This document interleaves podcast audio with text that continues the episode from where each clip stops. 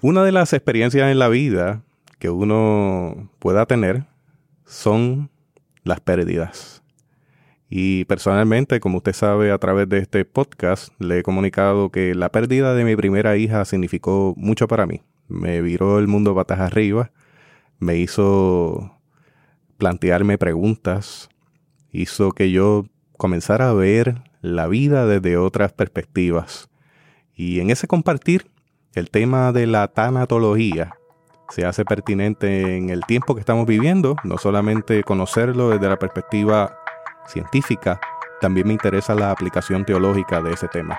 Así que le invito a quedarse con su taza de café en mano porque vamos a hablar un tema muy interesante, la muerte.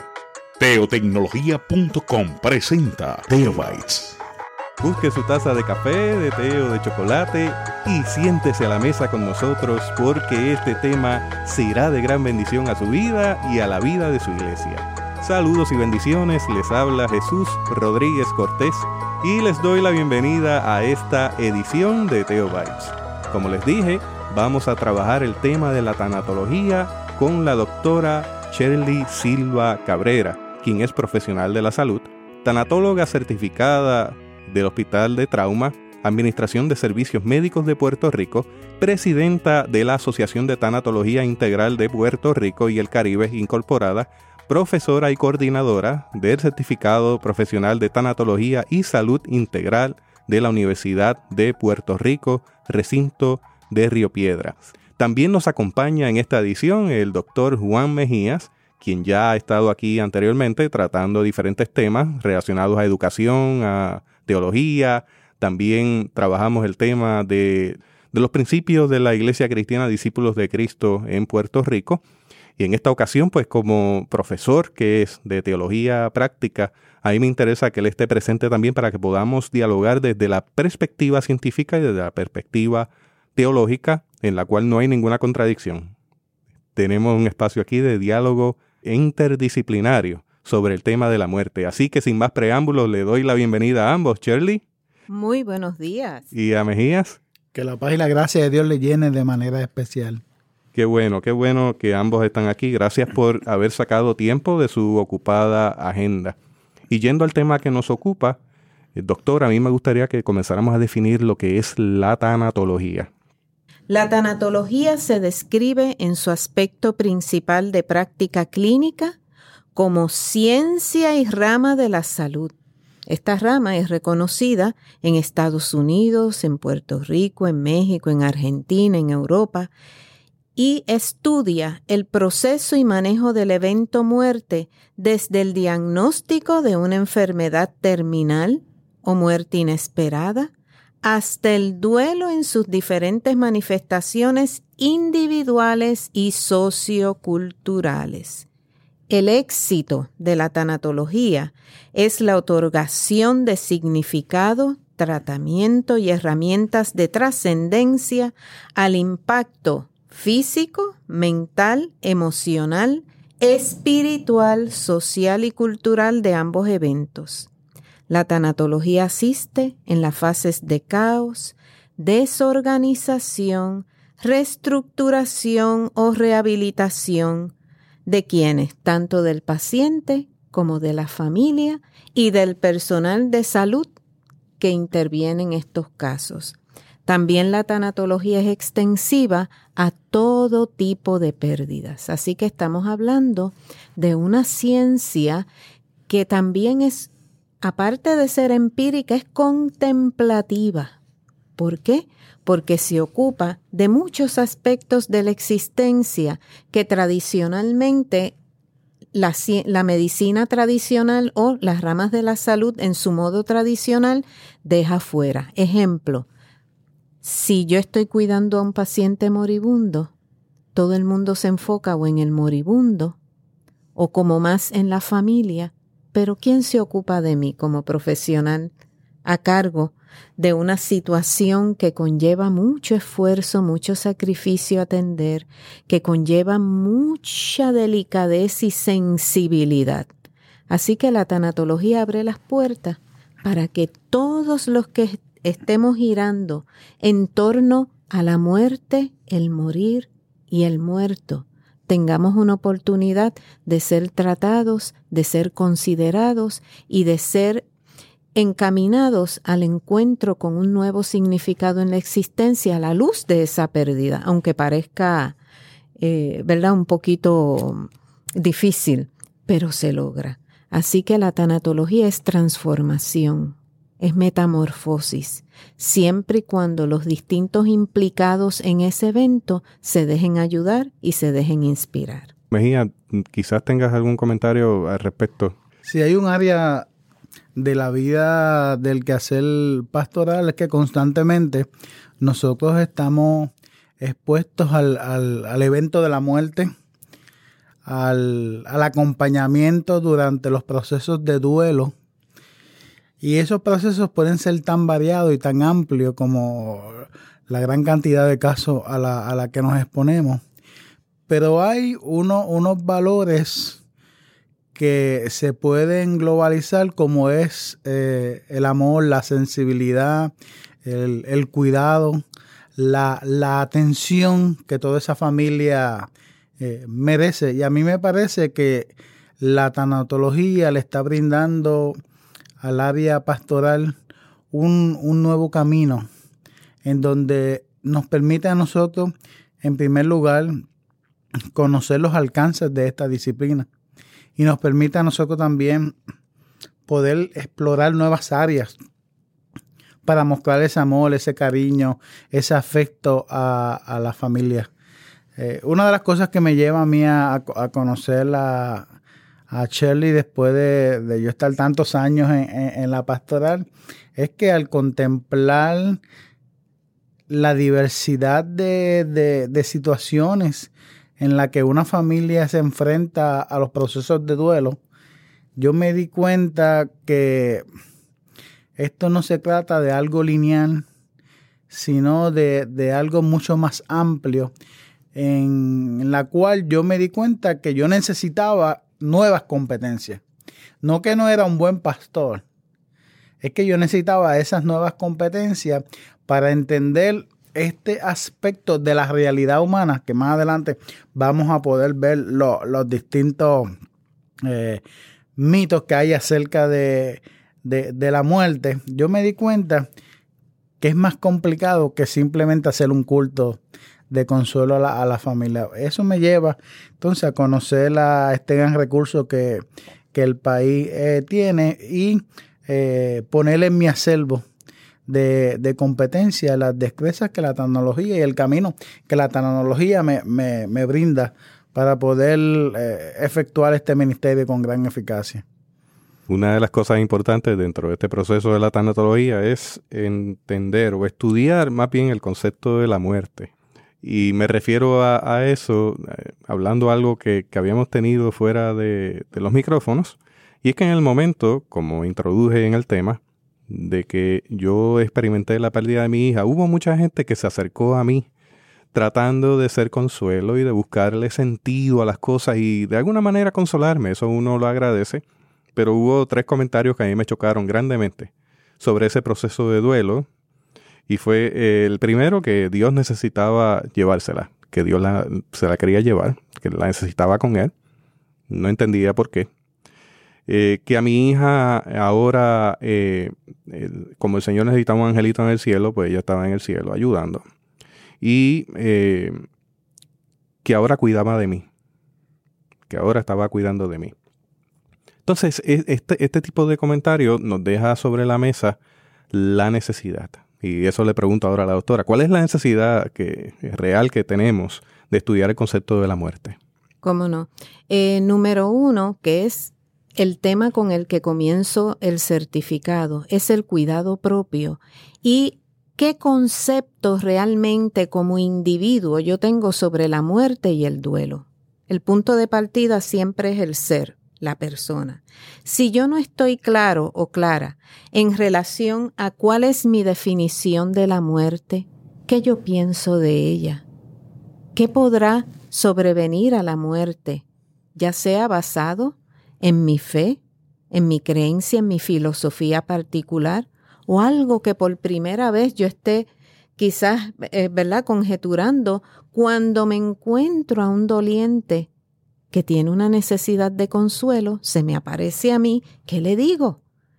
Si nunca he meditado sobre lo que para mí es la muerte, o qué es lo que mi creencia particular me, me define, que es la misma, o mínimo me dejo llevar por la definición de muerte a nivel eh, biológico, me voy a encontrar en una encrucijada, en un dilema, y como lo que quiero es ayudar, pues a veces sin querer decimos cosas que no son las más apropiadas. Así que hay una necesidad bien grande, número uno, de contemplar la muerte propia para reconocer qué temores, qué fragilidades yo tengo en términos de esa, de esa realidad que tarde o temprano nos va a llegar, cómo yo defino esta realidad tanto para mí como hacia el prójimo. Y a esto voy a dar un ejemplo bien curioso, que es que los niñitos usualmente piensan que todo el mundo se va a morir menos Menos ellos. Menos ellos, ¿verdad? Y así empieza el proceso de tener un concepto maduro sobre la muerte. Así que si nos dedicamos primero a contemplarnos a nosotros mismos, a leer sobre la muerte, a qué se refiere, qué implicaciones tiene, nos vamos a sentir más preparados para ayudar al prójimo posteriormente. Pero ¿qué sucede con nuestros currículos universitarios? Yo siempre mencioné en la presentación que compartimos hace dos semanas eh, que en mi currículo lo único que me dieron sobre el tema de la muerte fueron tres horas. Tres horas para combatir una realidad o contemplar una, una realidad que me va a acompañar toda la, toda la existencia. Tres horas. Pensemos en la medicina pensemos en la enfermería, pensemos en la pastoral. En la pastoral lo que he ido observando es que hay un enfoque muy grande en la vida después de esta vida.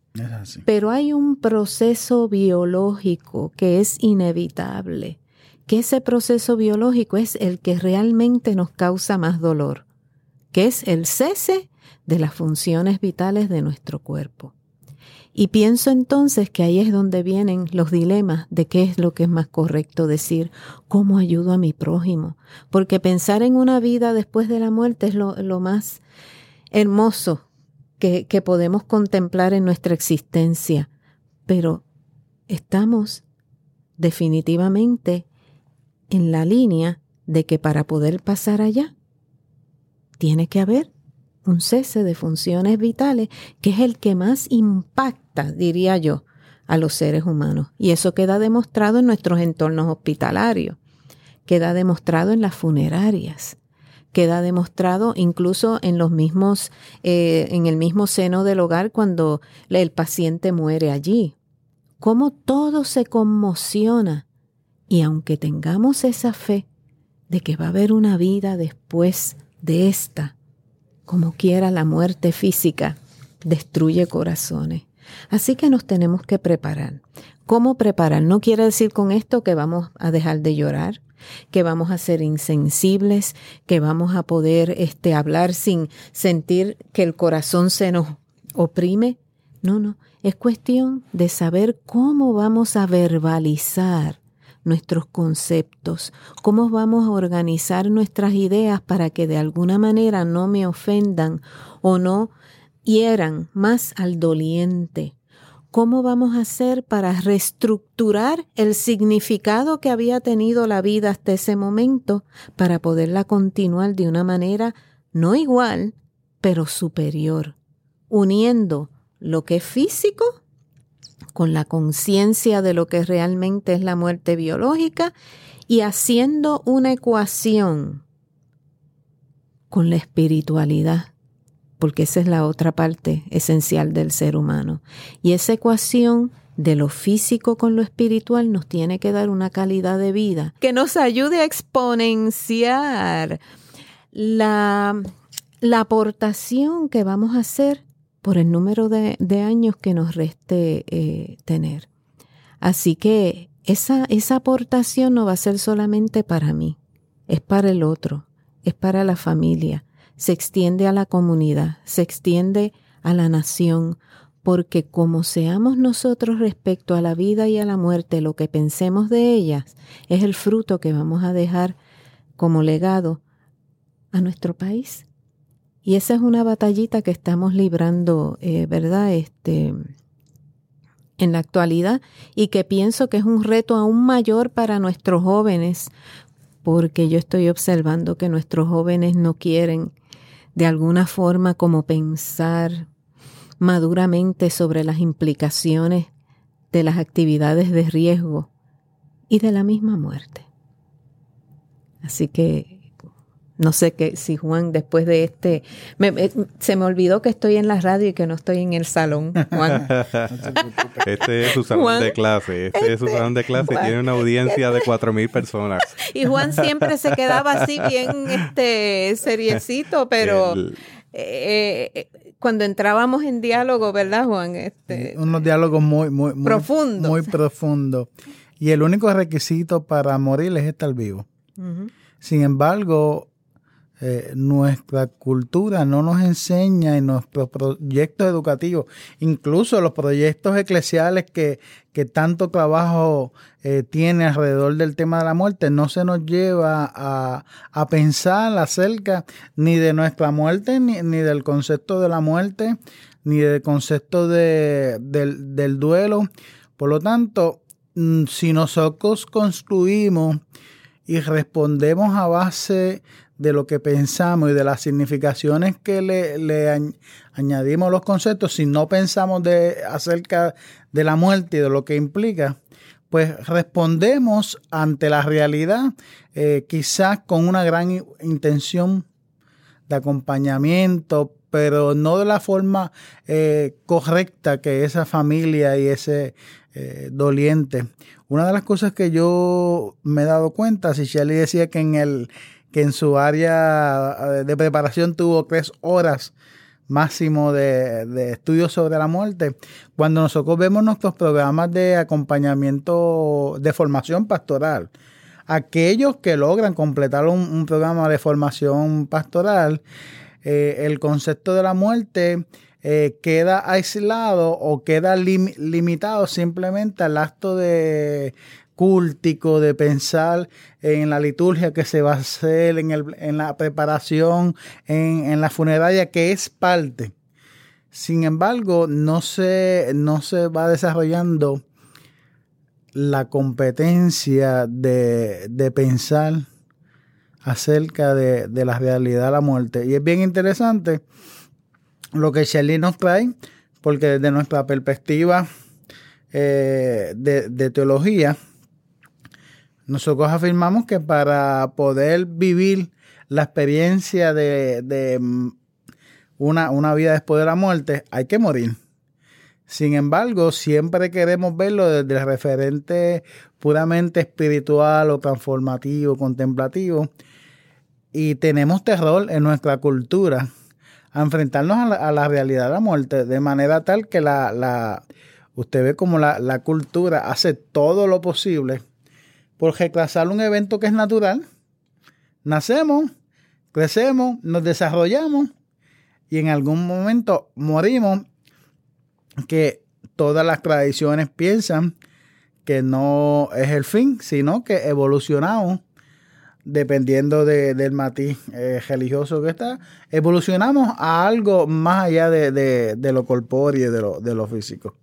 Hablemos de eso, de los conceptos de muerte, de duelo, Em, y sí, dentro de eso, eh, me gustaría mencionar, antes de quizás pasar a la diferencia de los conceptos, porque, pero pienso que esto puede ir un poquito este, antes. Dentro de, del compartir que tuve con Juan, ¿verdad? En, en el certificado, nosotros llegamos a hablar de algo que se conoce como las nueve contemplaciones de la muerte. Y entonces ahí estamos partiendo del yo, ¿verdad? No puedo ser buen servidor mientras no me he explorado a mí mismo, ¿verdad? Y eso no es egoísmo, no es malo, es que tenemos que, que realmente, Eh, sí, sí, lo que hay que ¿verdad? Exacto, con- eh, tener la conciencia de cuál va a ser nuestro ciclo en la existencia. Y parte de, de los principios que rigen el- eh, la muerte son el que la muerte es inevitable, el que nuestro lapso de vida disminuye constantemente, el que la muerte vendrá, sea que estemos preparados o no, el que la expectativa de vida humana es incierta. Y aquí viene el tema de los niños, ¿verdad? De las personas que son ejemplares y de momento mueren. Y uno dice, Dios mío, pero, pero, pero por si era tan bueno, que la muerte es para todo el mundo, ¿verdad? Hay muchas causas para la muerte. El cuerpo humano es frágil y vulnerable. Al momento de la muerte, nuestros recursos materiales son inútiles, no porque tengamos dinero y vayamos a los mejores hospitales, vamos a poder vencer la muerte si realmente ese es el día que corresponde que nuestro sistema ya cierre. Nuestros seres queridos no pueden evitar nuestra muerte. Nuestro propio cuerpo no puede ayudarnos al momento de nuestra muerte. Sí nos debemos cuidar. Buena dieta, ejercicio, todo lo que nos pueda mantener saludables es perfecto, pero no pensemos que por ello la muerte no vendrá en el momento que tenga que llegar, con la causa que tenga que ser. A veces nos dan sorpresas, ¿verdad? Y personas que pensamos que no van a salir de un derrumbe o no van a salir de una enfermedad, de momento reviven. Son cosas que se van a quedar sin respuesta. Y eso es otra, otra eh, contemplación que tenemos que integrar en nuestro ser, que es que no todo en la vida va a tener una respuesta. Así que en la tanatología se contempla lo que llamamos la realidad relativa. Esto significa que tenemos que prepararnos nosotros como servidores, pero también tenemos que estar abiertos hacia qué considera cada participante de nuestros servicios como su realidad. Y no podemos imponer nuestros preceptos, nuestros conceptos, nuestras actitudes. Si para nosotros eso satisface, pues muy bien. Si para el participante es otro concepto el que lo llena, vamos a evaluar qué de esos conceptos que lo nutren a él podemos nosotros aprovechar para ayudarlo más. No ayudarlo menos, ni tampoco ser condescendientes en algo que encontremos, ¿verdad? Este eh, absurdo. Pero tenemos que ser bien cuidadosos en cómo conducimos el camino del morir como ayudantes, como acompañantes, como testigos de esa jornada, que no hiera las sensibilidades del prójimo. Porque ¿quién es el que va a morir? Todos vamos a morir, pero en ese caso, en ese escenario, es ese participante. Vamos a ver con calma cómo conducimos esos conceptos que esa persona ha cultivado y ha tenido desde quizás niño. Así que estas nueve contemplaciones me parece que es otro buen punto para considerar aquellos que tenemos el interés de navegar sobre ese océano profundo que es la muerte y el morir. Sobre la muerte y el morir, hemos dejado sobre la mesa que hay diferentes conceptos. Venía a mi mente la, la frase que usaba el abuelo de mi esposa. Nadie se muere un día antes. Y sucesivamente tenemos a nivel de la cultura popular, tenemos en, en la gente ideas que se van cultivando, ya sea por enseñanza, ya sea por descubrimiento, ya sea por reflexión. Y me gustaría que fuéramos sobre esos conceptos, sobre muerte, sobre duelo. ¿Qué es lo más que ha encontrado o qué es lo más que se, que se tiende a dar en el proceso de muerte? ¿Quieres decir algo primero, Juan, desde la pastoral o algo así? Sí, cuando nosotros hablamos de, de- del concepto morir, bueno, pues todos vamos, todos vamos a morir. Eh, la cultura ha estigmatizado la muerte como algo tan, tan negativo que hay que eh, tratar de huir de ella, conceptos eh, culturales que la, que la disfrazan o la, o la eh, dibujan como, como algo ajeno, ajeno a nuestra realidad.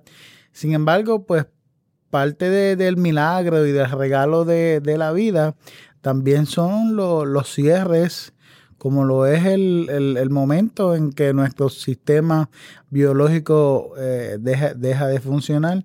Eso le trae a la, a la familia, entre más apego hay con, ese, con esa persona, le trae a la familia un, un sentimiento de, pérdida que nosotros llamamos eh, duelo, que hay distintas manifestaciones de, ese duelo, desde un duelo normal a, duelo eh, que requiere mayor, mayor eh, atención. Pero si nosotros primero no tenemos una visión clara de lo que es la muerte, de, de lo que es parte de nuestra vida, nuestra función con los demás va a ser una función limitada. Y ahí pudiéramos entrar en, en los errores que en algún momento mencionaste al principio, que en lugar de beneficiarte, eh, realmente te hicieron tanto daño en, en, ese proceso. Por lo tanto, para ser un sanador, tenemos que estar conscientes de nuestra propia vulnerabilidad. Tenemos que estar eh, conscientes de, de, de, los conceptos clave. Recuerdo que uno de, los ejercicios que, que Shelley expone a todos los que han pasado por este certificado profesional, por todos los que escuchando este podcast se van a animar y al final le vamos a dar información sobre el programa, es que usted escriba su propio epitafio acerca de su muerte.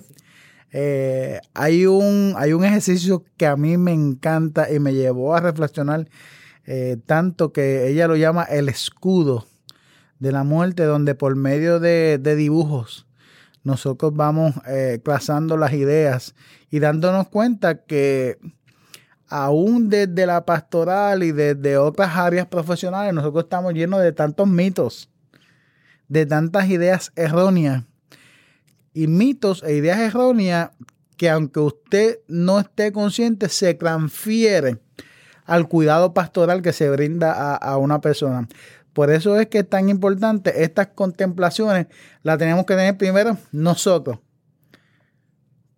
para luego entonces tener herramientas eh, sanas, constructivas, para acompañar eh, a la gente que está en el duelo eh, ante de la pérdida, que aunque estamos hablando de la muerte, puede ser duelo de la consecuencia de otras eh, situaciones no necesariamente relacionadas con, eh, con, la, con la muerte, como divorcio, etcétera, etcétera, pérdida de trabajo, etcétera, etcétera, eh, que son igualmente dolorosas que, que, la muerte. Por lo tanto, los primeros que tenemos que, que, contemplar acerca de este, de este concepto somos cada uno de nosotros para entonces tener una transformación y esa transformación se expresa en un servicio de cuidado pastoral hacia una familia que está en una situación de dolor y de pérdida.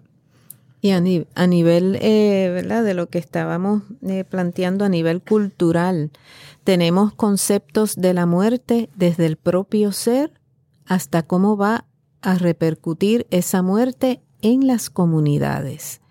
Ejemplo, en la antigüedad pues este es el tema, uno de los temas favoritos de, eh, Juan con Philip Aries. Eh, en la antigüedad, el protagonista de una muerte no era el paciente moribundo, era la comunidad. Y entonces se preparaba todo para que la comunidad pudiera visitarnos en la casa, para que pudiéramos nosotros honrar la amistad, el que somos familia, el que pertenecemos a un mismo entorno, ven a nosotros a despedirnos de nuestro ser querido, a celebrar esa relación que hemos tenido antes por muchísimos años, porque no teníamos las emigraciones que hemos tenido hoy día, y ni eh, las familias este, disfuncionales que tenemos hoy día. Antes había más cohesión, ¿verdad? Y más perpetuidad en los lazos. Em, entonces, ese tipo de dinámica fue evolucionando y hasta el punto de que la muerte ha adquirido un carácter más individualista. Ya no nos preocupamos tanto por la comunidad, sino qué era lo que hubiera querido mi ser querido que murió.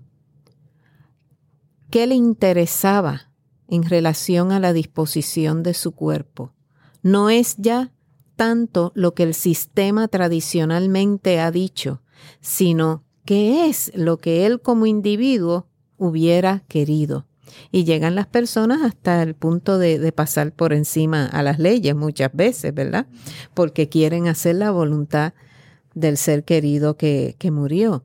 En, el, en, los estudios que nosotros celebramos los sábados, eh, tenemos también un panel de diversidad filosófica y religiosa, en donde aparte de comentar sobre cómo esta perspectiva eh, de colectividad en torno a la muerte y a los duelos ha ido mermando, ¿verdad? Hasta convertirse en, yo diría que cada, cada duelo definido como reacción a la pérdida.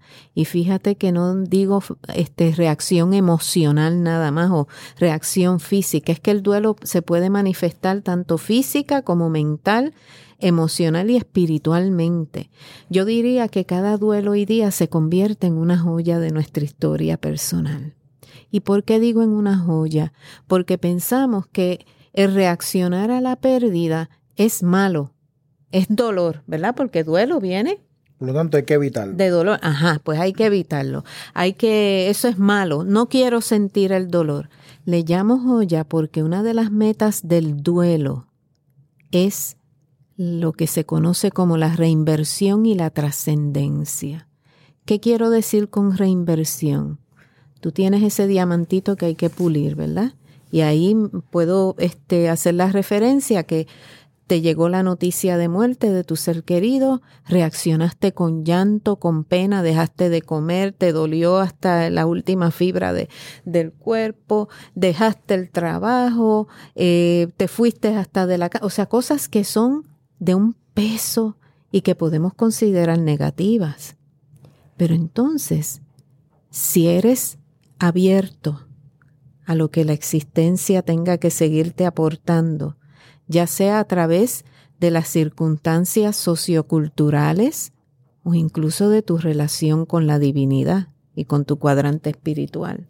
Hay un manifiesto que se va a ir revelando en pro de una superación de tu persona, en pos del desarrollo de una espiritualidad más profunda y el tiempo que tú invertías en torno a ese ser querido que murió o a esa circunstancia que perdiste, porque como dijo Juan ahorita, enfatizando que esto no se trata nada más de la muerte física, puede haber pérdida de empleo, pérdida de una relación, pérdida hasta de una mascota.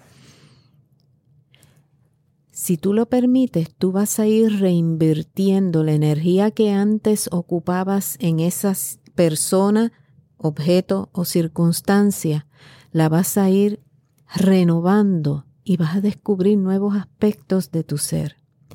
Y finalmente trasciendes cuando esa historia queda atrás, no quiere decir que la vas a olvidar, no vas a decir que vas a dejar de amar a quien en vida fue, pero vas a salirte de una zona de confort, vas a salirte de un pasado que realmente a lo mejor no te estaba ayudando a potenciar quien realmente tú eres. Y cuando te llegue tu momento de morir, tú vas a dejar un sello, un legado, vas a dejar una historia que marca una continuidad de éxitos, aunque ahora mismo no, no los puedas contemplar. Prácticamente todas las religiones contemplan esa trascendencia de una manera o de otra. Y lo vimos en el panel. Incluso hasta el ateísmo ampara una trascendencia En este caso, quizás cimentada en valores. Pues no, yo voy a terminar mi vida siendo un ser humano sensible y de mayor excelencia en la familia. A lo mejor esa es la, ¿verdad? La manera en que ellos deciden que van a trascender. Que hay una finitud y que de ahí ya no hay más nada. Ese es su concepto y eso hay que respetarlo. Y debemos entonces ayudarlos a que aquellos que somos creyentes podamos aportarle a esta persona que no es creyente en un poder superior o en una vida, este, ¿verdad? Después de la muerte, que cierre su vida con un sello de oro, sintiendo que vibró hasta su máxima expresión en la tierra. No es responsabilidad de nosotros, ¿verdad? Es seguir cargando eh, eh, sobre nuestros hombros. Dios mío, pero ¿qué va a ser de él? ¿Qué nos corresponde a los que somos creyentes? A lo mejor orar, pero quizás no frente a esa persona, porque a lo mejor no lo va a permitir. Puede ser que diga, pues sí, mira, dime algo de eso que tú, que tú sueles, este, eh, ¿verdad? Hacer, está bien, te voy a escuchar. ¿Quién sabe si se abre la oportunidad para, ¿verdad? Un paso más en relación a la creencia que nosotros le estamos intentando presentar con amor y, con, y con devoción, pero si no quieren, no es derecho de los pacientes moribundos llegar hasta donde ellos quieran llegar. En el caso del budismo, pues se nos habla mucho de la conciencia, ¿verdad?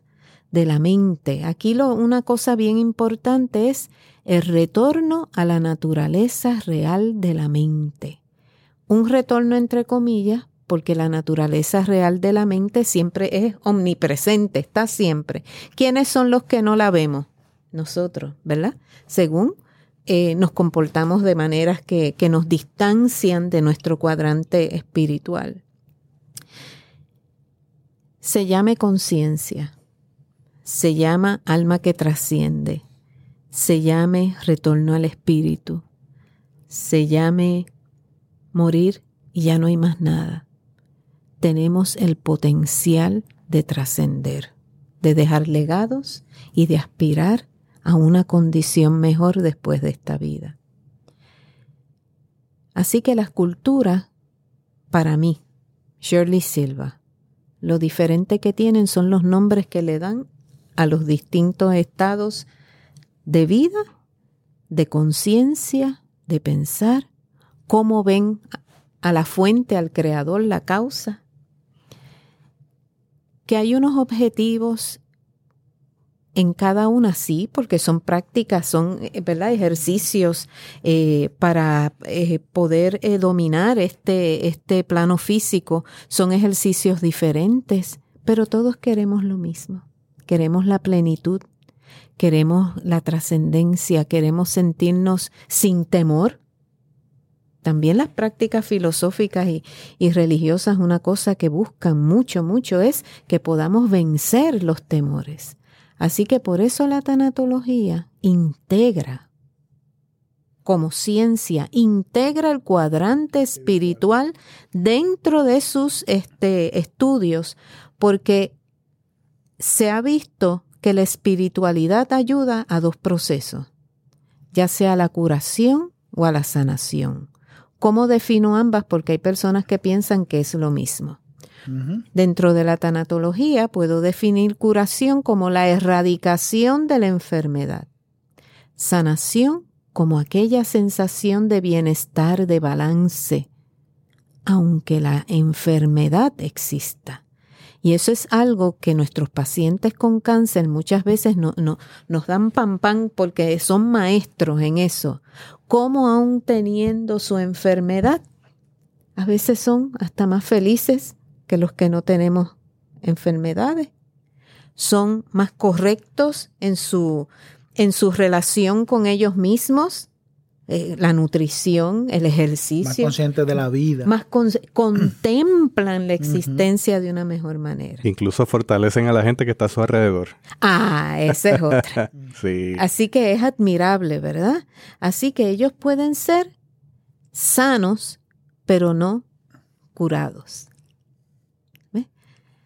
Ese aspecto comunitario de la muerte eh, es tan importante tenerlo presente. Es Yo- correcto. eh, eh, es una parte integral de, de nuestra vida y, y ciertamente con, con el individualismo que ha ido surgiendo en este tiempo postmoderno, pues, pues se han ido de alguna forma fragmentando. Sí, Es- eso es- de, sí. de- de la persona y, y su comunidad. Yendo en esa dirección, a mí me gustaría pasar al tema de esa pertinencia de la tanatología en el ámbito eclesial. Eh, porque hasta ahora hemos estado hablando, y, e integrándolo, por cierto, la parte científica, la parte cognitiva, la parte eh, espiritual, reconociendo que hay una relación.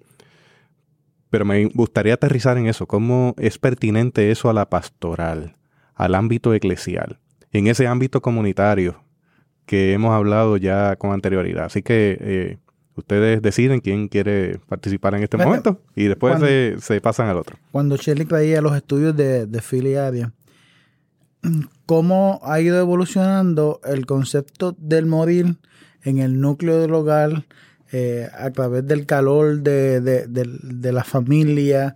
También se matizaba el concepto de dónde se ubicaban los cementerios, que los cementerios se ubicaban A la entrada. eh, como parte de, de- de la comunidad. Y a, me- y a medida que nosotros hemos eh, redefinido o reconstruido el concepto de la muerte, lo hemos visto que al día de hoy eh, es muy raro el paciente que muera en el seno del hogar. Normalmente muere en una habitación eh, de, un, de un hospital con las ventajas y las limitaciones que eso pueda eh, representar desde una perspectiva mucho más eh, individualista, eh, cómo el, el comercio gira también alrededor de- de- del concepto de, de la muerte, a tal grado que los cementerios se ha constituido eh, fuera del ámbito normal y, y alcanzado una carga peyorativa de lo que implica eh, los cementerios como lugar de, de dominio público. Eso nos lleva también a nosotros a cómo en la iglesia nosotros vemos eh, la muerte. Si la muerte se convierte en un puro ejercicio eh, perteneciente a una familia, al doliente, o se convierte en un dolor de la comunidad.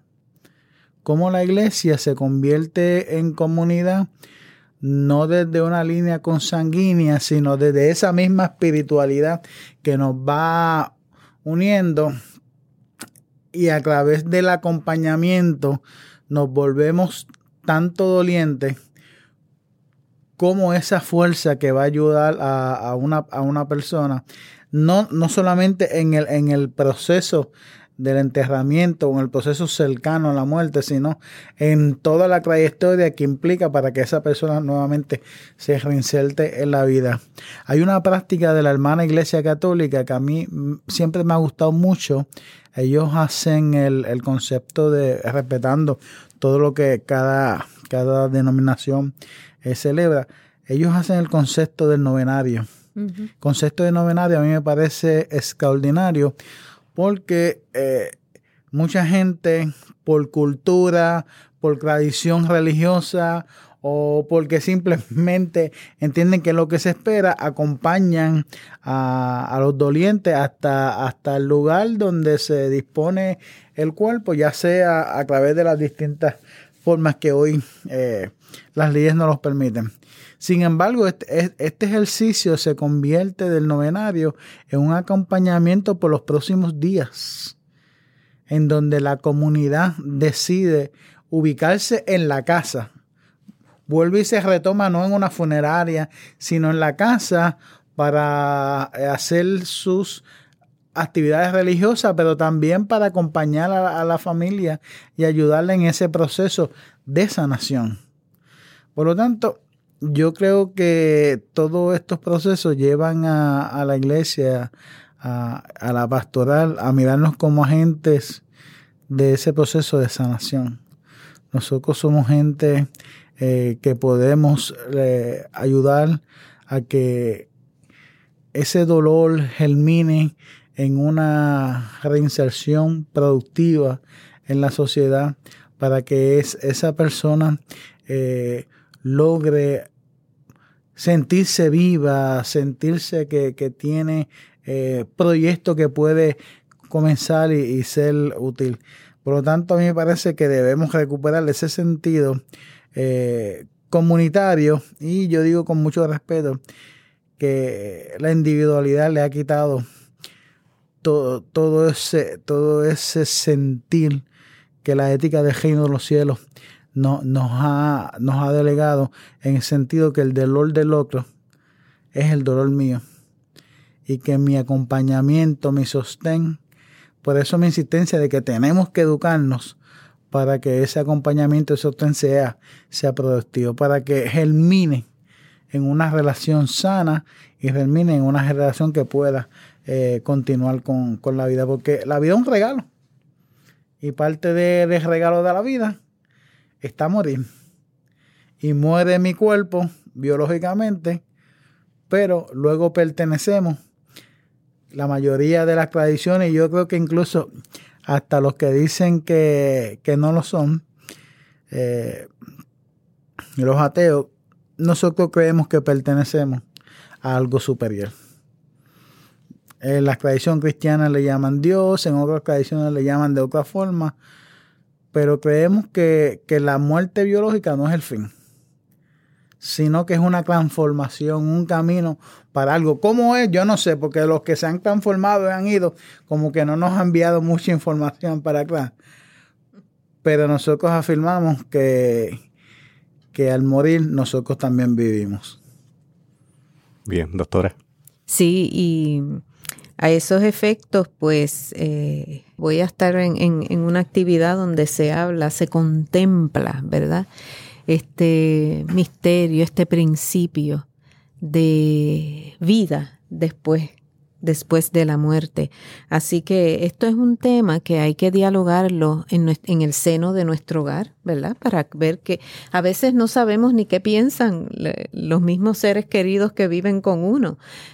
Vamos a conversar, vamos a compartir qué piensas sobre la muerte, cómo tú ves la muerte, qué piensas que hay después de ella, cómo ves la vida eterna, cómo contemplas esa promesa que nuestra creencia particular, ¿verdad? Este, nos insta a cultivar. Y son conversaciones que a veces eh, muchas personas dicen, ay, ¿para qué vamos a hablar de eso? Uy, de la muerte. Uy, de la muerte.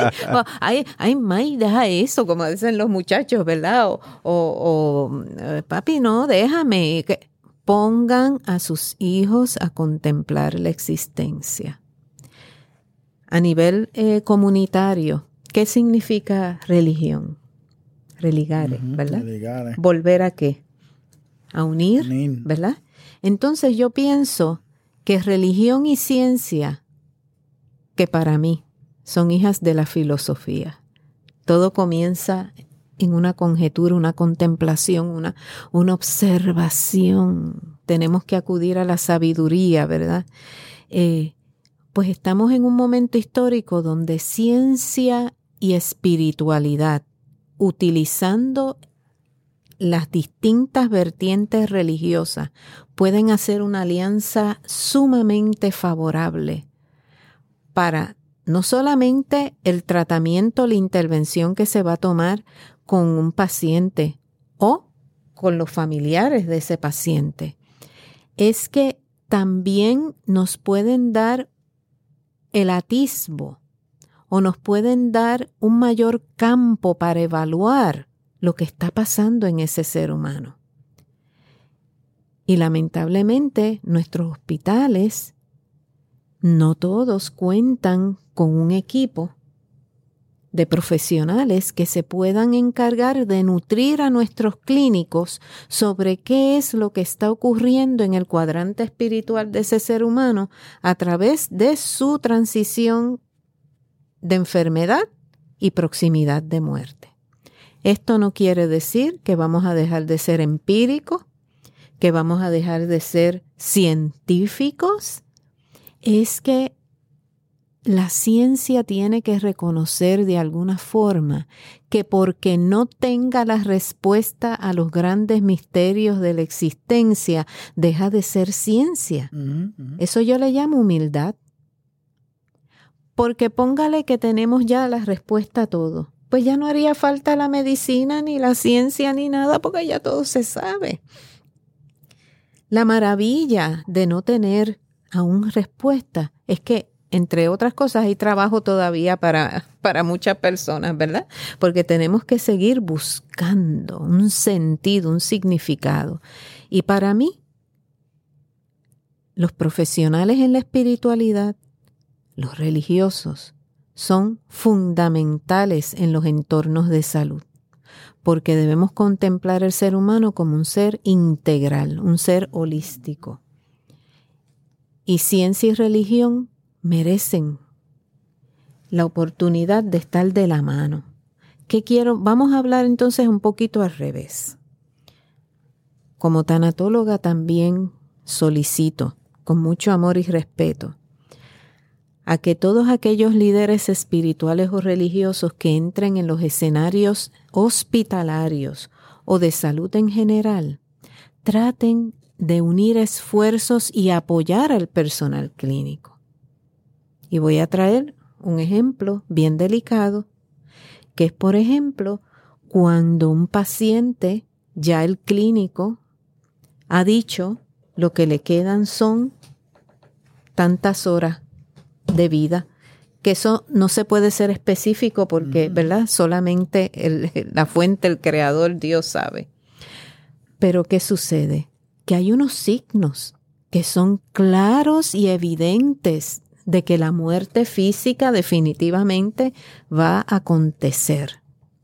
Por favor, no contradigamos la información que el médico da.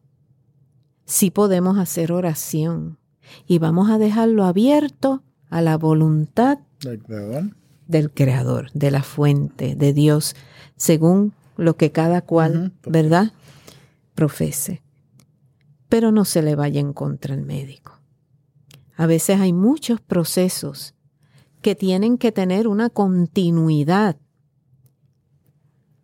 Y es una pena que por la influencia de un líder religioso o espiritual, después que ese médico te había conversado con la familia y lo tenía ya, ¿verdad?, en una actitud de cooperación para lo que restaba de su participación en el entorno del hospital,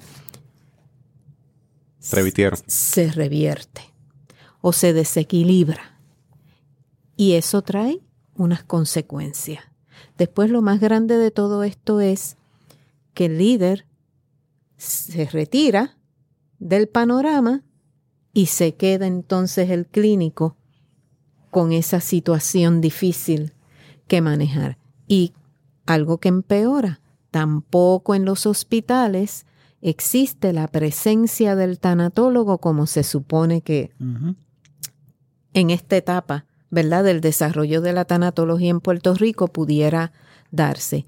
Quizás no con el tanatólogo certificado, porque todavía somos muy pocos, pero ya por lo menos del ofrecimiento educativo que nosotros eh, iniciamos en el 2006, tengo más de 200 egresados.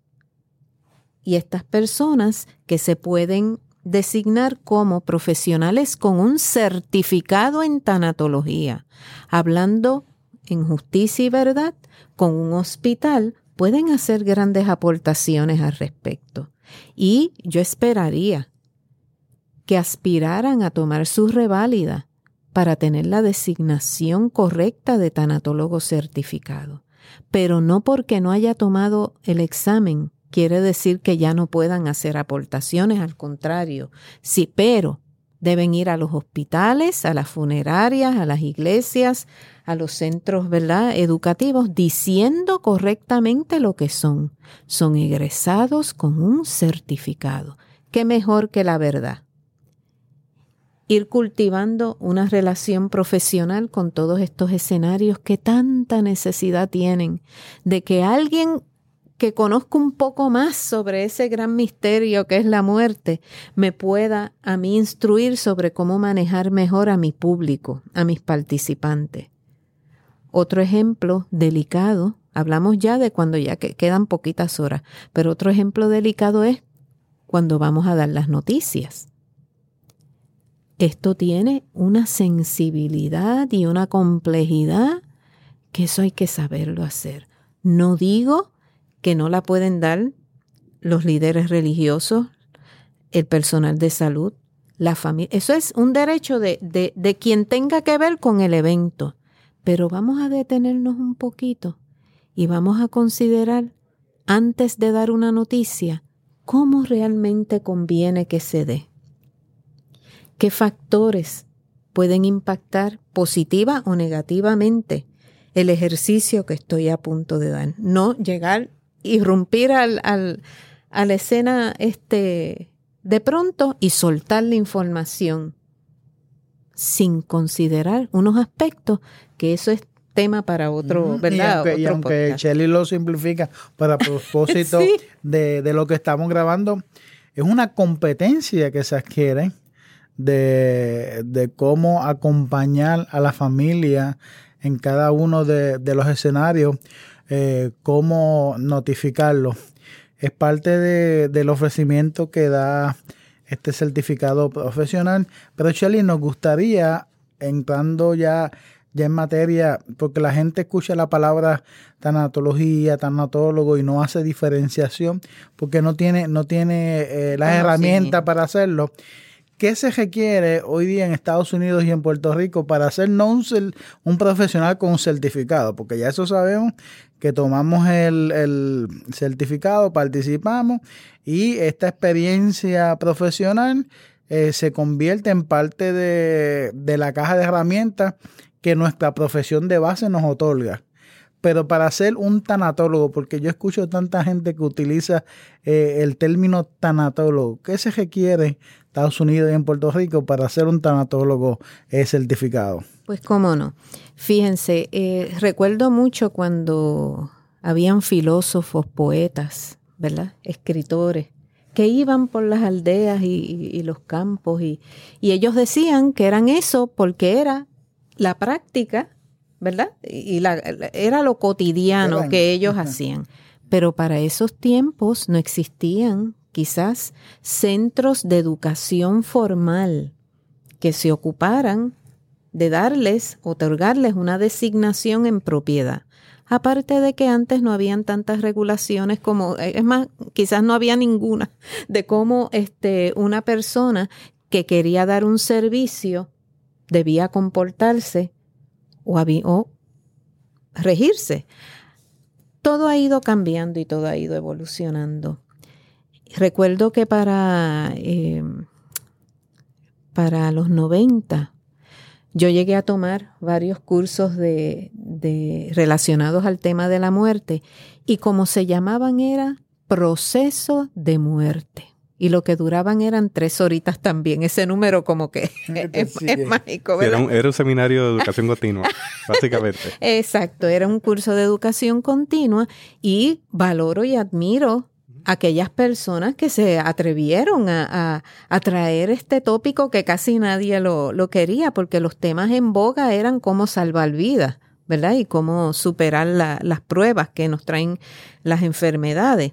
Entonces, ¿qué sucede? Aquí en Puerto Rico no existía lo que se llama educación formal en tanatología, lo cual hoy día es uno de los requisitos para usted poderse designar tanatólogo o tanatólogo certificado. Ya la tanatología no es solamente un curso de educación continua, son muchas horas de estudio intensivo en relación a este tema.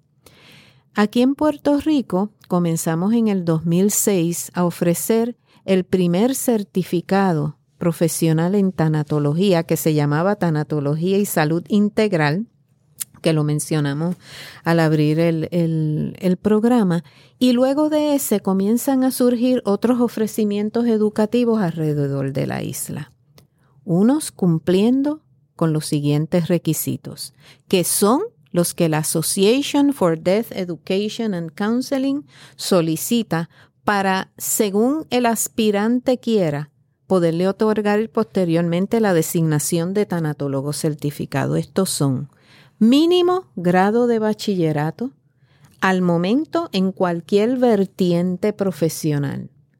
Yo apoyo eso en el sentido de que un abogado puede convertirse en un tanatólogo certificado y va a ser muy útil en donde principalmente, en donde su profesión base haya forjado su competencia principal. En este caso serían los tribunales, alguna oficina que él quiera abrir para asuntos legales en torno a los cierres de vida, ¿verdad? Tenemos entonces que también contribuye grandemente las profesiones de la salud, la enfermería, la medicina, las ciencias de la conducta humana, el trabajo social la pedagogía, los maestros en las escuelas, cuántas muertes no enfrentan nuestros niños. Y a veces el maestro tiene que, trabajar esos procesos solitos porque no tienen ni consejeros. Los consejeros son muy apropiados también para desarrollarse en el campo de la tanatología, todo tipo de terapeuta. Y último, pero no menos importante. ya, ya Juan me estaba mirando como preocupado. los, los, ojos tristes ya. Triste, triste. los líderes espirituales y de la pastoral, que yo admiro y amo muchísimo, porque engalanan, ¿verdad? La virtud de la tanatología. Ahora bien,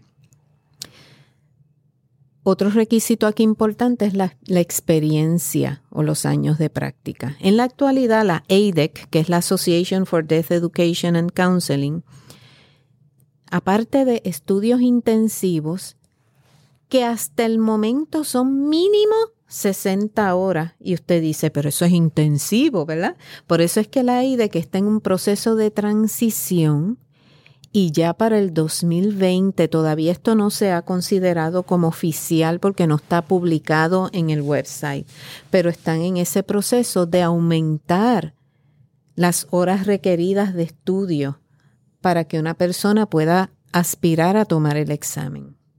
Tenemos los estudios intensivos en tanatología otorgados por una universidad reconocida o a través de las conferencias que la IDEC ofrece a nivel de Estados Unidos. La experiencia, si usted tiene grado de bachillerato, son dos años intensos en el campo de la muerte y el duelo. No quiere decir que vaya una vez a la semana nada más a, a, visitar un paciente y eso lo estira en dos años. Es que haya una continuidad, ¿verdad?, dentro del servicio. Tenemos cartas de recomendación tenemos cartas que verifiquen esa experiencia que usted tiene en el campo de la muerte y el duelo. Ahí usted llena una aplicación que la asociación solicita y vemos si la asociación acepta esta aplicación para que usted se pueda sentar a tomar el examen. Si usted pasa ese examen, la Association for Death Education and Counseling le confiere CT. Eso significa Certified in Thanatology. Y esas siglas usted las añade al ladito de las que tiene de su profesión base. ¿A qué usted se sujeta una vez logra tomar el examen? Que aquí viene parte de la responsabilidad de lo que es ser un tanatólogo. Cada tres años tiene que demostrarle a la Association for Death Education and Counseling que usted ha completado 45 horas de educación continua en torno al tema de la muerte y el duelo. Si usted tuviera bachillerato o maestría y mínimo esos dos años de experiencia, puede usar las siglas CT. Si tiene maestría o doctorado y más de cinco años de experiencia en el campo de la muerte y el duelo, pues entonces puede ser Fellow in Thanatology. Aparte de los requisitos que le mencioné anteriormente, para poder ser Fellow se añade el presentar un portfolio profesional. Quiere decir que la asociación le pide a usted distintas categorías para organizar su portfolio. Ejemplo, publicaciones, práctica clínica, le va a pedir este, eh, eh, artículos que haya publicado en periódicos, participaciones en foros como este, en donde haya evidencia de que usted hizo eso, entre otras cosas. Quiere decir que la tanatología cuenta con una organización que ya, ya no es estadounidense nada más. Es la organización más antigua que ha sentido interés por profesionalizar y custodiar ¿verdad? La, práctica de la tanatología no solamente a nivel de Estados Unidos, sino ya internacionalmente. Y hay personas de, de Asia, de Europa, de América del Sur que han hecho aproximaciones para obtener ese reconocimiento, el cual está custodiado por un código de ética. Ahora bien, en Puerto Rico tenemos que decir que una de nuestras eh, grandes aspiraciones es contar con nuestra propia ley que pueda reglamentar la práctica de la tanatología en nuestro país. ¿Por qué? No es para evitar que el pastor siga su, su, ¿verdad? su ministerio, su ministerio jamás y nunca, o el sacerdote jamás y nunca. Los maestros, los terapeutas, psiquiatras, psicólogos, los médicos, la enfermera, eh, los, los abogados, todo el mundo va a seguir trabajando como siempre. Lo único que se pide es que no digan que son tanatólogos si nunca se ha sentado al menos en, un salón de clases a, ¿verdad? Contemplarse, como dijimos al principio, en torno a este tema y hacer unos ejercicios que puedan evidenciar que usted está adquiriendo unas destrezas y unas competencias adecuadas para manejar mucho mejor eso que usted ha venido trabajando en torno a la muerte y el duelo.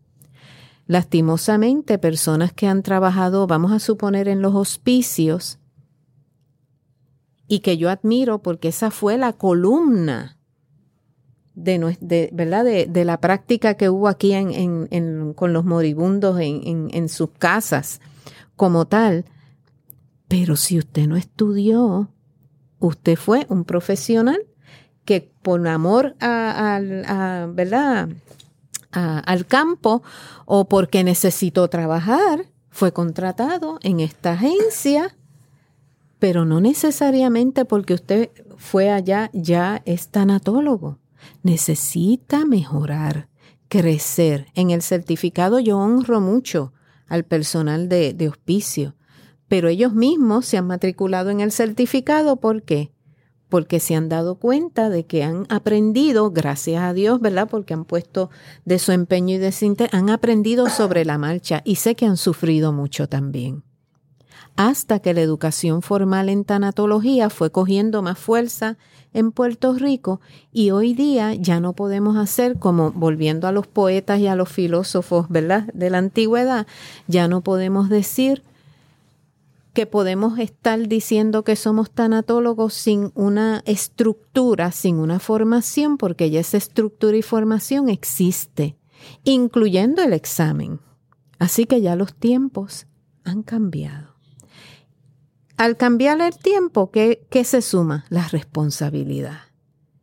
Esta práctica nos puede llevar hasta foros legales aunque aún no tengamos un proyecto este de ley eh, convertido en ley. La batalla continúa porque cada cuatrenio el proyecto se vuelve a presentar. Y siempre se queda en asuntos en asuntos pendientes, ¿verdad? Casi siempre asigna un comité para evaluar esos casos pues este sigo aquí. Sabemos, sabemos lo que eso significa. Heme aquí, como digo yo. Y siempre voy, yo fui a, a Capitolio sin medios, o sea, sin, lo, perdóname la palabra que voy a usar, pero es la que dicen sin pala, ¿verdad? Fui ignorante porque yo, de política, yo, yo me mantengo acá, en la parte de la salud, la espiritualidad, las artes, pero de política, wow.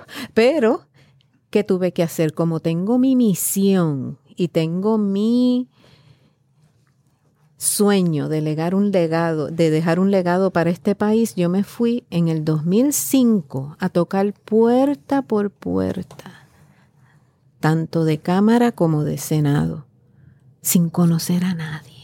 Y ahí empezó mi historia en, el ambiente de la legislatura. Estuve en la biblioteca legislativa estudiándome todos los proyectos de ley relacionados a profesiones de la salud para entonces ayudar a configurar el de la tanatología, porque la tanatología es una ciencia híbrida que recibe beneficio de todas las vertientes, hasta de las artes. Y aquí cabe mencionar mi mentora, la doctora Sandra Berman, trabajadora social de Estados Unidos responsable de introducir las artes y las humanidades en la Escuela de Medicina de Massachusetts. O sea, cómo esa maravilla que de la tanatología de abrazar a todo el que quiera aprender de ella. Y ahí quiero hacer un paréntesis y dar las gracias a mi gran amiga Pacarina, porque en estos momentos estamos siendo ejemplo de lo que es esa integración, ¿verdad?, de disciplina. Estamos grabando este, esta, este programa en un centro de bienestar que es Pacarina Wellness Center. ¿Cómo es posible que usted dirá, pero cómo donde se da masaje la tanatología tiene que ver? En el tiempo que yo llevo compartiendo con mi querida Pacarina, He sido testigo de personas dolientes que necesitan de ese toque sanador, ¿verdad? De esa presencia sanadora que eso eh, también lo trabajamos en nuestro foro. Que con solamente sentir muchas veces una mano amiga, una mano profesional con carisma en, en su espalda, en su brazo, en sus pies. Esa reacción al dolor, a la pérdida se mitiga. Y es porque transmitimos que esa espiritualidad también a través de nuestros ejercicios físicos. Así que la historia de, de cómo es que la tanatología se va profesionalizando, alcanza toda vertiente de práctica. Todavía estamos esperando a nivel de Puerto Rico. Y en ese entretanto, por eso nos tenemos que dejar regir por Estados Unidos. En específico, la Association for Death Education and Counseling. Existen maestrías y doctorados en tanatología, que es otro medio por el cual el participante puede decir que es un tanatólogo. O sea, tenemos ya el certificado, pero con la condición de que tome la reválida quedamos que el que estudie un certificado es un profesional con un certificado en tanatología y responde a los distintos perfiles de la, de la ciencia, pero no puede decir que es certificado hasta que tome el examen. Tenemos los que se pueden llamar tanatólogos por conceptos de maestrías o doctorado en tanatología, no cogen el examen, pero ¿por qué se pueden llamar tanatólogos? Porque les exigen usualmente una, práctica y una tesis. Así que eso es mérito, ¿verdad? Pues puede ser otra, otra alternativa. Pero de universidades debidamente reconocidas académicamente. ¿ok? Tenemos también em, otras asociaciones que también han desarrollado currículos de tanatología pastoral. Ahora, ¿qué yo comentaría sobre ese grado? Que probablemente es maestría y, y doctorado también. Si usted es egresado de tanatología pastoral, sus ofrecimientos educativos deben ser en qué? En tanatología pastoral. No cruce la línea y diga que es tanatología clínica, a menos que usted tenga las competencias a nivel de tanatología de esa índole. La tanatología, lo que sucede es que hay distintas clases. Está la tanatología clínica, la hospitalaria, la pedagógica, la antropológica. En el caso mío, yo estudié un poco de todo, así que mi práctica es tanatología integral. ¿Por qué en este ofrecimiento que eh, Juan estuvo conmigo le llamé aplicada?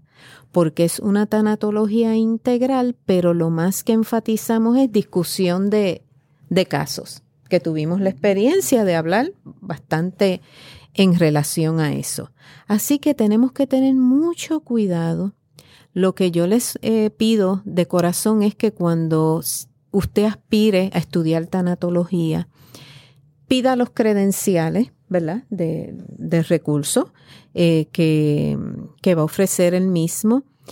Y ninguna institución en nuestra isla, por lo pronto, debe otorgar un diploma diciendo que usted sale como, como tanatólogo.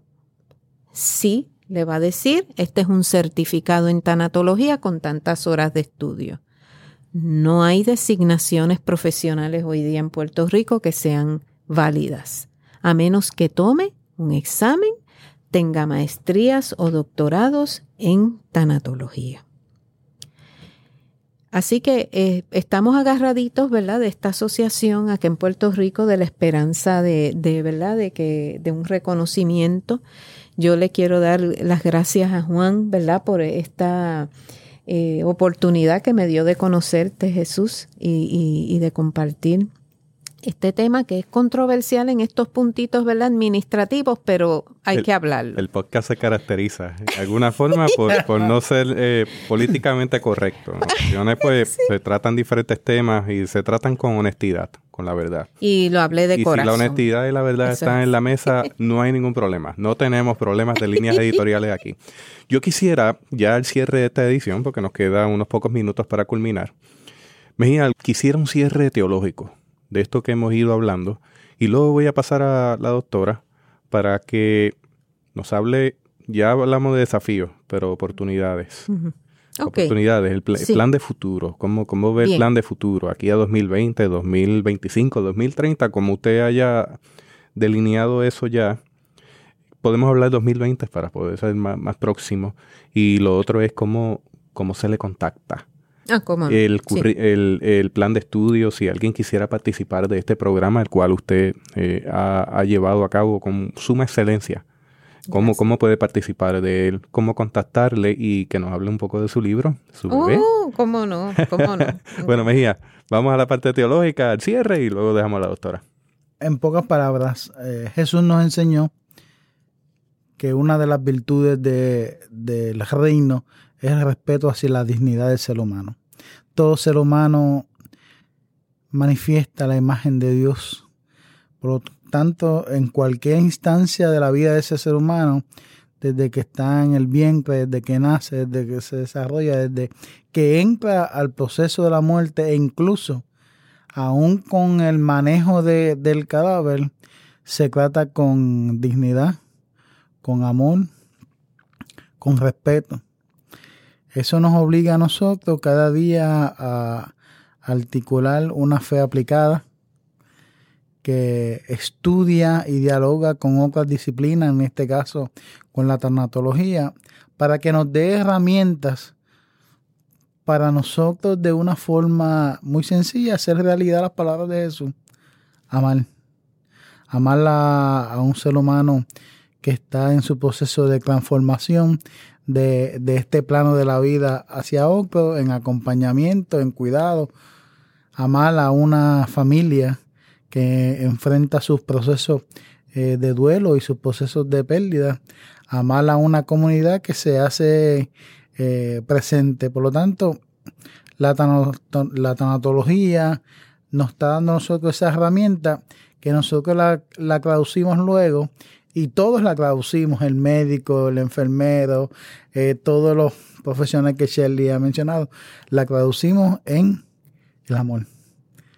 El amor. Al fin y al cabo lo que estamos haciendo es respetando la dignidad de ese ser humano por medio del amor que se puede traducir como bien eh, se presenta en el curso, por medio de, de una palabra asertiva, por medio del silencio, por medio hasta de un toque terapéutico, quizás hasta que lo discutimos en clase con eh, un masaje y, aromas, por medio de, de, tantas cosas, pero al fin y al cabo es un toque de amor. Y si es un toque de amor, es un toque de vida. Bello. Me voy inspirada eh, por ustedes dos.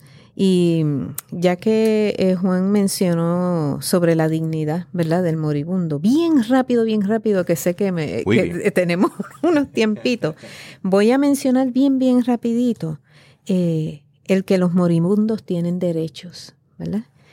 Y los voy a citar bien rapidito. Tengo derecho a ser tratado como un ser humano vivo hasta que muera. Tengo derecho a mantener vivo un sentido de esperanza. Tengo derecho a expresar mis sentimientos y emociones sobre mi cercana muerte a mi manera. Tengo derecho a participar en decisiones concernientes a mi cuidado. Tengo derecho a recibir atención médica y de enfermería continua, aun cuando las metas de cura cambien a metas de comodidad. Tengo derecho a no morir solo. Tengo derecho a estar libre de dolor.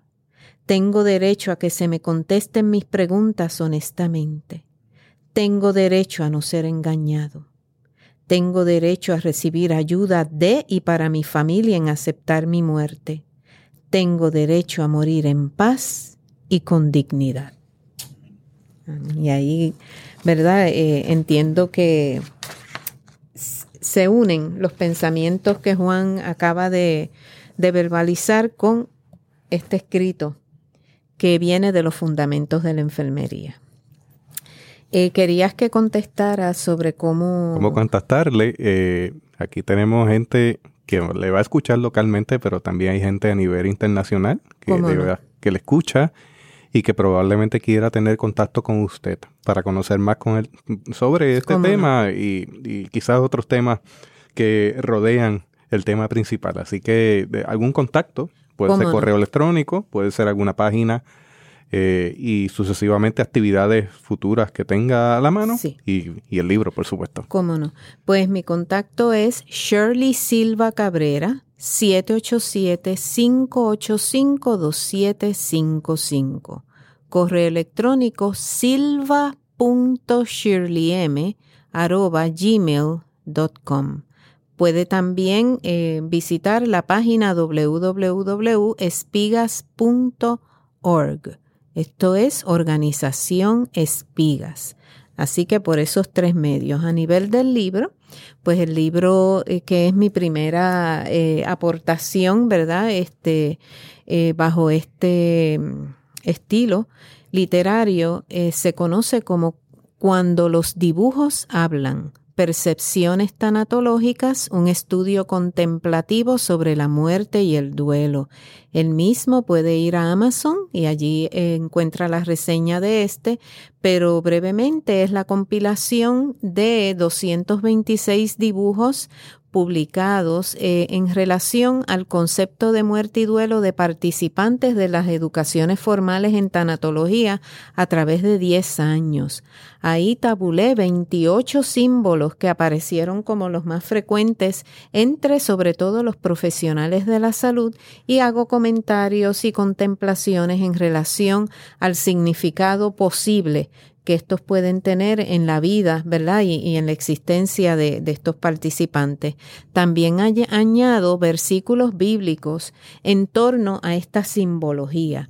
Cómo estos símbolos pueden ser instrumentos y, herramientas de conversación con nuestros moribundos y los dolientes, cómo aprovechar el valor terapéutico de las sagradas escrituras para que a través de las artes pueda haber entonces una comunión y una em, expresión dirigida a trascender lo que es la muerte y lo que es el duelo. Eh, por último, quiero enfatizar también que la tanatología es, ciencia, ¿verdad? y aunque comparta con la religión y la adopte, ¿verdad? Algunos fundamentos como herramientas terapéuticas, es ciencia. Todos aquellos inspirados en hacer sus ofrecimientos educativos en torno al tema de la muerte y el duelo, quiero que tengan en la conciencia que en la medida que me le pongan adjetivos, por ejemplo, tanatología cristiana, tanatología budista, tanatología atea, puede ser otro ejemplo, ¿qué usted está haciendo con la población que usted aspira a ayudar? Fragmentando. Está, exacto, lo está limitando. Así que vamos a pensar bien antes de, de ¿verdad?, hacer ofrecimientos educativos para que la población que usted puede impactar cada vez sea mayor y que usted enriquezca su experiencia como educador a la luz de la diversidad cultural y religiosa contenida en sus foros. Si usted ve que necesita que esos foros sean em, controlados, ¿verdad? Porque a veces decimos, no, pues yo quiero que nada más sea para, para pastores de esta denominación, como quiera, póngale un título que sea más abierto y discute los requisitos con otras personas, pero la tanatología no le pertenece a ninguna vertiente religiosa como tal. Así que aprecio mucho esta oportunidad y estoy abierta a cualquier eh, llamadita o cualquier contacto que quieran tener conmigo. Bendiciones. Bendiciones a ustedes. Gracias, doctora Shirley Silva Cabrera. Un honor estar aquí. Y gracias al doctor Juan Ramón Mejía Ortiz. Una bendición, una bendición. gracias. Sé que hay cosas que siempre el tiempo pues no nos da, se quedan en el aire, pero esperamos que la audiencia pueda nutrirse de lo que aquí se ha hablado con honestidad, con la verdad, con sinceridad y en un claro esfuerzo de mi parte de elevar la conversación en los foros teológicos, porque yo creo que este tema se hace muy pertinente en la teología pastoral, particularmente cuando hablamos de una pastoral práctica. Si usted desea compartir este episodio, le invito a visitar la página de internet www.teobytes.com, www.teobytes.com, y de allí puede compartirla con gente que sabe, le va a ser de gran bendición como lo fue para su vida y para la nuestra. Hasta aquí esta edición de Teobytes. Gracias por darnos el privilegio de llegar hasta ustedes a través de las redes informáticas. Será hasta el próximo episodio. Que la paz y la gracia de nuestro Señor Jesucristo sea con ustedes.